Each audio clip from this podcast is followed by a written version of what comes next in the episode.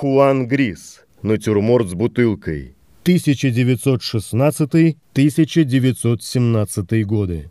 На вертикальном листе изображен, на первый взгляд, классический натюрморт. Высокая бутылка, округлый кувшин и бокал на узкой ножке. Но контуры и объемы предметов на рисунке словно перетекают один в другой. Кажется, что художник раскручивает предметы перед нами. Мы видим одну половину бутылки сбоку, а вторую половину сверху. Та же трансформация происходит с кувшином. Округлый и покатый с одной стороны, он вдруг становится подчеркнуто угловатым и стройным с другой. И бокал тоже словно бы разворачивается или наклоняется. Темная жидкость внутри бокала оттеняет незакрашенные участки стекла, а несколько штрихов белым мелом создают ощущение блеска. Объемы кувшина и бутылки художник выделяет несколькими цветовыми блоками – черным, темно-серым, светло-серым, белым. Автор изображает и темные овалы отбрасываемых предметами теней, и диагональные рефлексы света, переходящие из бокала на бутылку, тем самым еще больше смешивая предметы и как бы конструируя из них единое композиционное целое.